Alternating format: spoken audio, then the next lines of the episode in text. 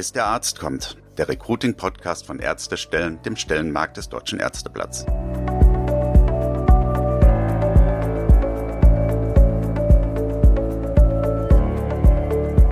Herzlich willkommen zur neuen Folge von Bis der Arzt kommt, dem Recruiting-Podcast von Ärztestellen. Ich bin Stefanie Hanke, Online-Redakteurin bei Ärztestellen.de und heute sprechen wir über Recruiting-Maßnahmen für Kliniken jenseits der Großstädte, also im eher ländlichen Raum. Wie findet man denn Ärztinnen und Ärzte für eher ländliche Regionen? Für viele Kliniken ist das besonders herausfordernd, beispielsweise auch für die Agaplesion Mitteldeutschland, zu der in Sachsen unter anderem vier Krankenhäuser gehören. Worauf kommt es beim Recruiting außerhalb der Ballungsräume genau an? Welche Rolle spielt es, wenn eine Klinik einen konfessionellen Träger hat? Und was kann man tun, um sich für interessante Kandidatinnen und Kandidaten als attraktiver Arbeitgeber zu präsentieren? In dieser Podcast-Folge spreche ich mit Juliane Menz. Sie ist Leiterin der Unternehmenskommunikation bei Agaplesion Mitteldeutschland und sie spricht über ihre Erfahrungen, zum Beispiel mit einer crossmedialen Kampagne, die den klassischen Printbereich mit Online-Maßnahmen verbindet. Bis der Arzt kommt. Das Interview. Juliane, du bist Abteilungsleiterin Unternehmenskommunikation bei Agaplesion Mitteldeutschland. Was seht ihr denn für Herausforderungen beim Recruiting von Ärztinnen und Ärzten? Generell kann man, glaube ich, erstmal hervorheben, dass es eine strukturelle Herausforderung gibt. Das liegt daran, dass generell der Bereich Personalmarketing bei uns in der Unternehmenskommunikation aufgehangen ist, zumindest so lange, wie es um Kampagnen geht. Und wir immer wieder versuchen, das Silo in dem Fall zur Personalabteilung auch aufzulösen. Und bisher war es so, dass das Recruiting gerade für den ärztlichen Dienst eigentlich hauptsächlich durch die Personalabteilung sehr, sehr klassisch begleitet wurde. Das ist so die größte Herausforderung. Und darüber hinaus ist es natürlich so, dass die Agaplesion Mitteldeutschland so als Verbund eigentlich immer sehr erklärungsbedürftig ist. Also man kennt in den Regionen, in denen wir Krankenhäuser betreiben, natürlich die Einzeleinrichtungen, aber in aller Regel nicht die Stärke des Verbundes dahinter.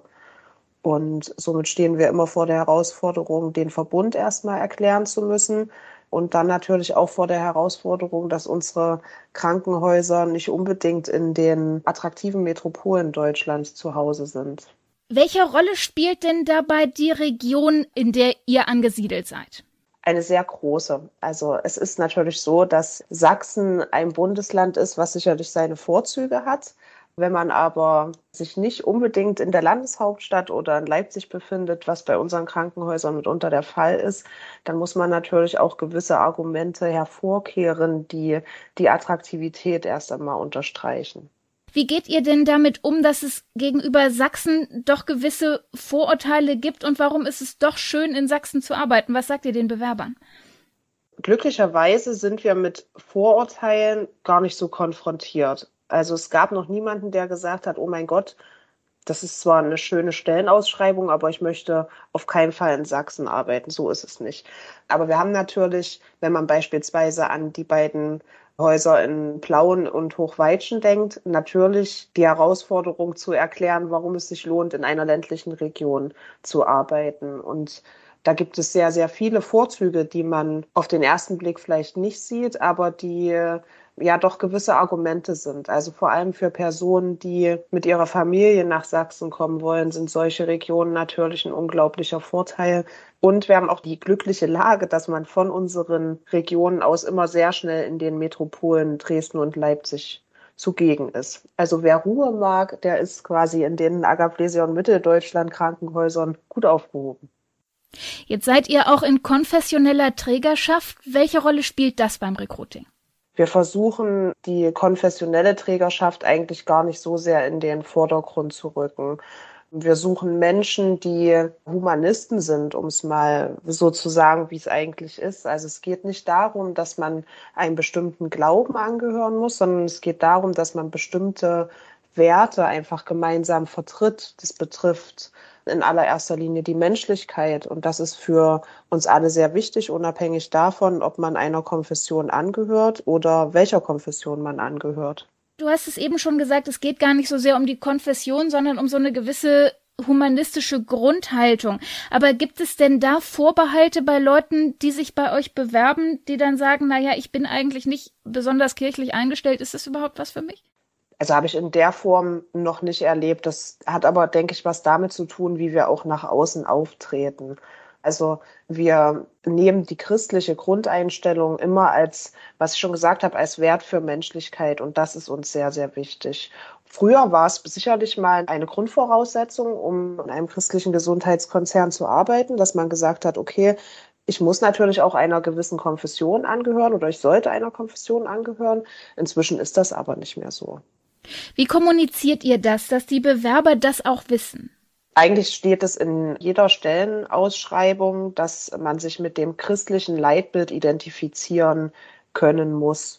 Und dazu gibt es sicherlich in Bewerbungsgesprächen auch Rückfragen. Auch ich hatte eins dazu Rückfragen, aber man erkennt dann doch sehr schnell, worum es eigentlich geht. Was für Rückfragen sind das zum Beispiel? Das kommt immer drauf an. Also gerade das, was du jetzt schon gefragt hast, muss man denn eigentlich einer Konfession angehören? Das sind natürlich auch gängige Rückfragen, die von Bewerbern unabhängig von der Berufsgruppe gestellt werden. Und darauf ist die klare Antwort nein, muss man nicht. Und trotzdem gleicht man dann natürlich im Recruiting-Prozess schon ab, was sind denn eigentlich die gemeinsamen Werte, die man vertritt. Und das stellt sich dann sehr schnell raus, ob das passt und wie das passt. Das heißt, das sind Werte, die man auch gut vertreten kann, obwohl man selbst nicht unbedingt einer Kirche angehört. Ja, also dieses gemeinsam Menschen dienen ist eigentlich so ein Leitsatz, der uns alle vereint. Und das hat tatsächlich nichts mit Glauben zu tun, sondern mit einer ganz persönlichen inneren Einstellung. Kommen wir mal zu den Maßnahmen. Was für Kampagnen und andere Recruiting-Maßnahmen habt ihr denn schon umgesetzt? In der Vergangenheit haben wir immer so kleine Testballons, sage ich jetzt mal, durchgeführt. Also es gab Einzelausschreibungen im Printbereich, aber auch auf den gängigen Online-Portalen, die man so kennt.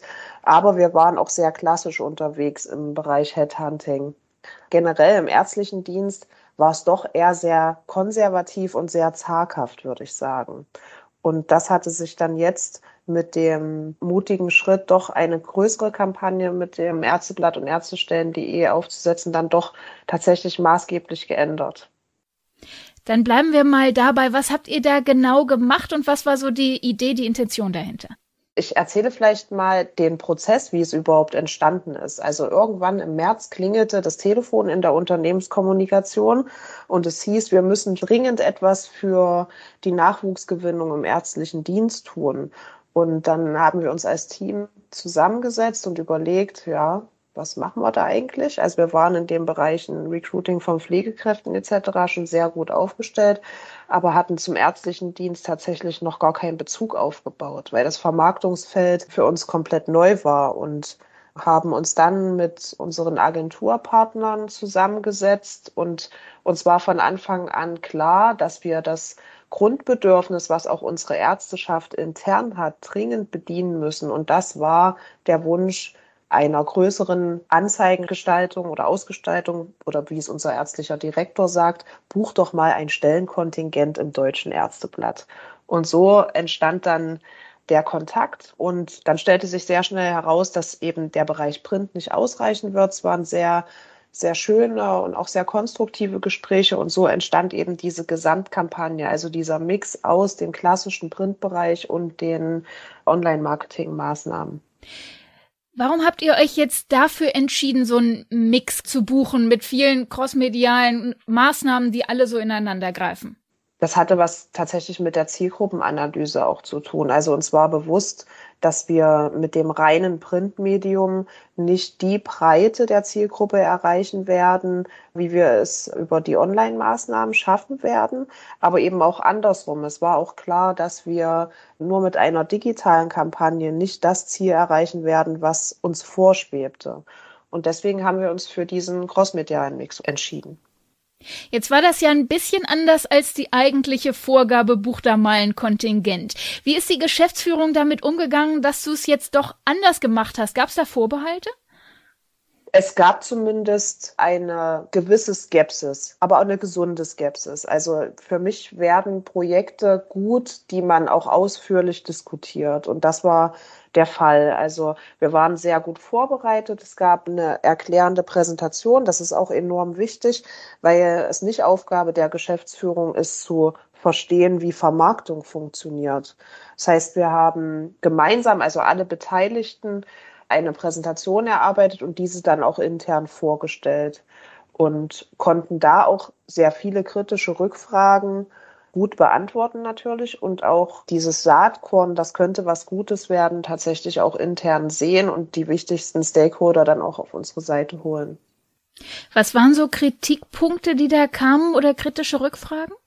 Na, in erster Linie ist, glaube ich, ganz normal, ist immer der wirtschaftliche Aspekt. Ne? Also es sieht jemand einen Preis und überlegt sich, bekomme ich für diesen Preis eigentlich das, was ich erwarte? Das war eigentlich, ich sage mal, die größte Gegenwehr oder die größte Grundlage, für die wir überhaupt Argumente sammeln mussten.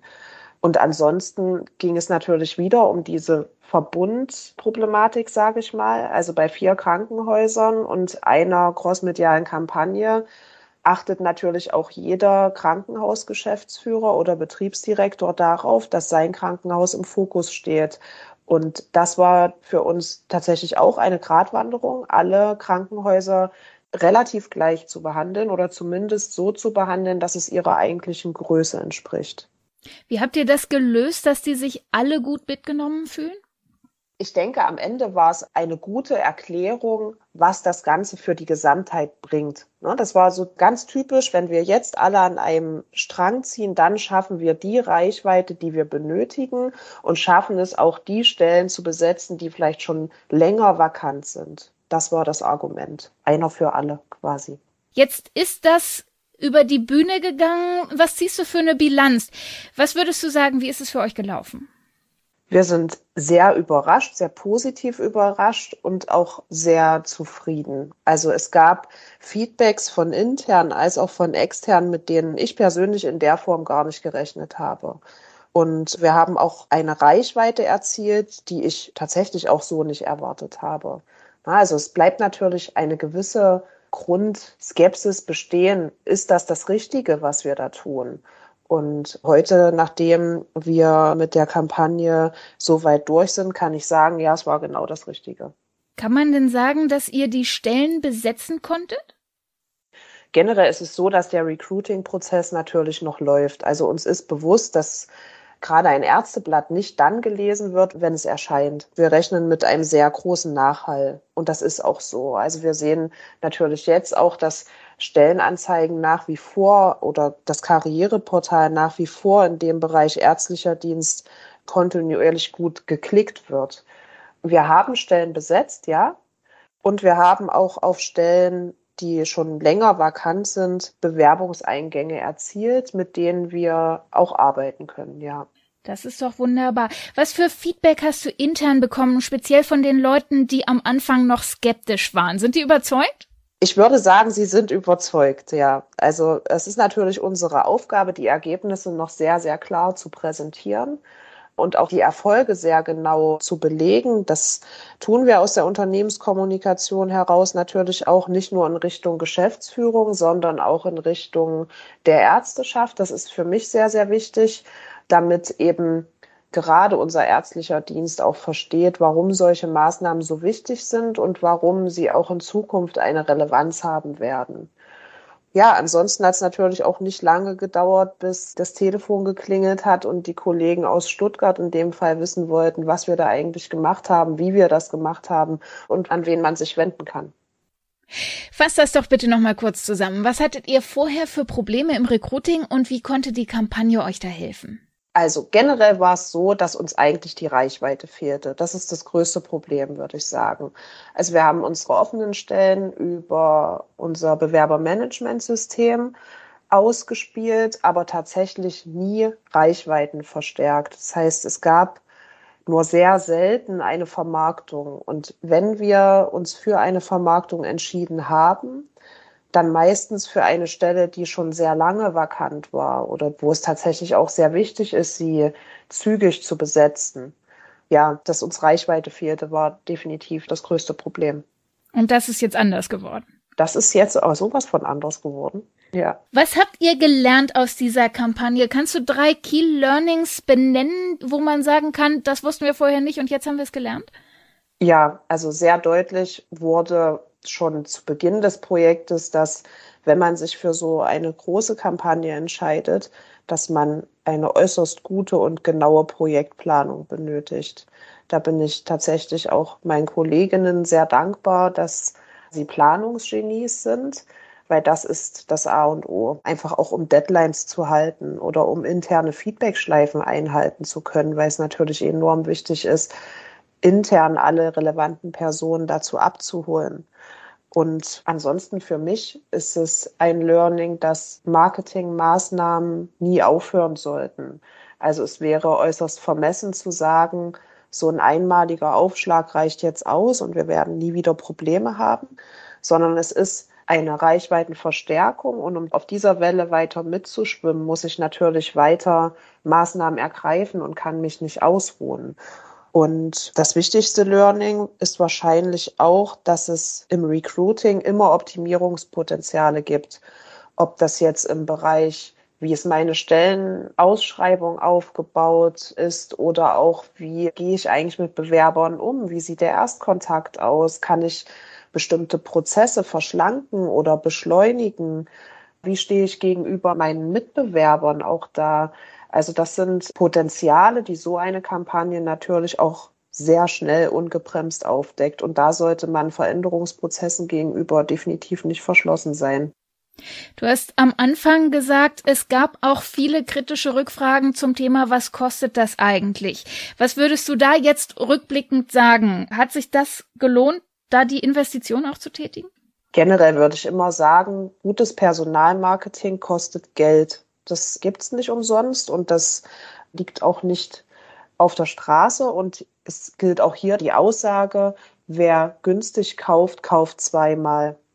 Und von daher würde ich immer wieder sagen, ja, es hat sich gelohnt und es gehört natürlich eine gewisse Portion Mut dazu, diese Investition dann auch zu tätigen. Aber ich kann sie nach intern wie auch nach extern nur empfehlen. Jetzt hast du eben schon gesagt, es hört ja nie auf und mit einer so einer Kampagne ist es nicht getan. Wie geht's denn jetzt weiter? Was für Ideen hast du für die Zukunft geplant? Wir haben uns durch die Kampagne sehr intensiv mit der Zielgruppe auseinandersetzen dürfen und haben da natürlich auch erkannt, welche Informationsbedürfnisse die jungen Ärztinnen und Ärzte eigentlich haben und genau auf dieser Grundlage werden wir weiterarbeiten. Die Kampagne hat einen enormen Impact auf unser Karriereportal. Das heißt, wir investieren gerade sehr viel Zeit darin, mit unseren Chefärzten und Oberärzten der jeweiligen Kliniken in den Krankenhäusern zu sprechen, um wirklich auch sehr informations- und passgenaue Einzelwebseiten nicht nur für den ärztlichen Dienst in einem Krankenhaus zu schreiben, sondern tatsächlich fachrichtungsspezifisch.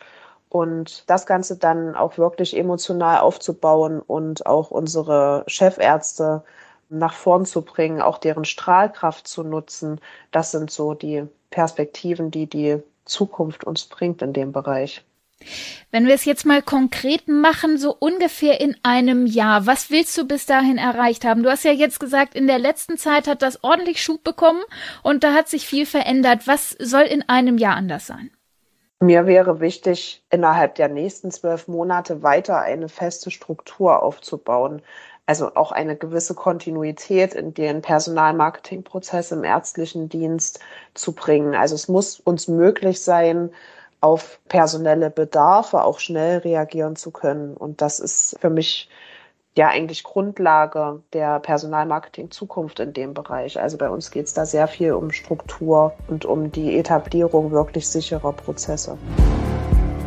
Ja, vielen lieben Dank an Juliane Menz von Agaplesion Mitteldeutschland.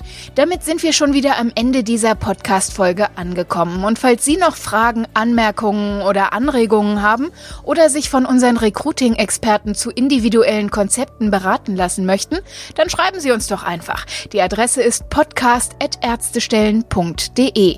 Ich sag's nochmal, podcast.ärztestellen.de.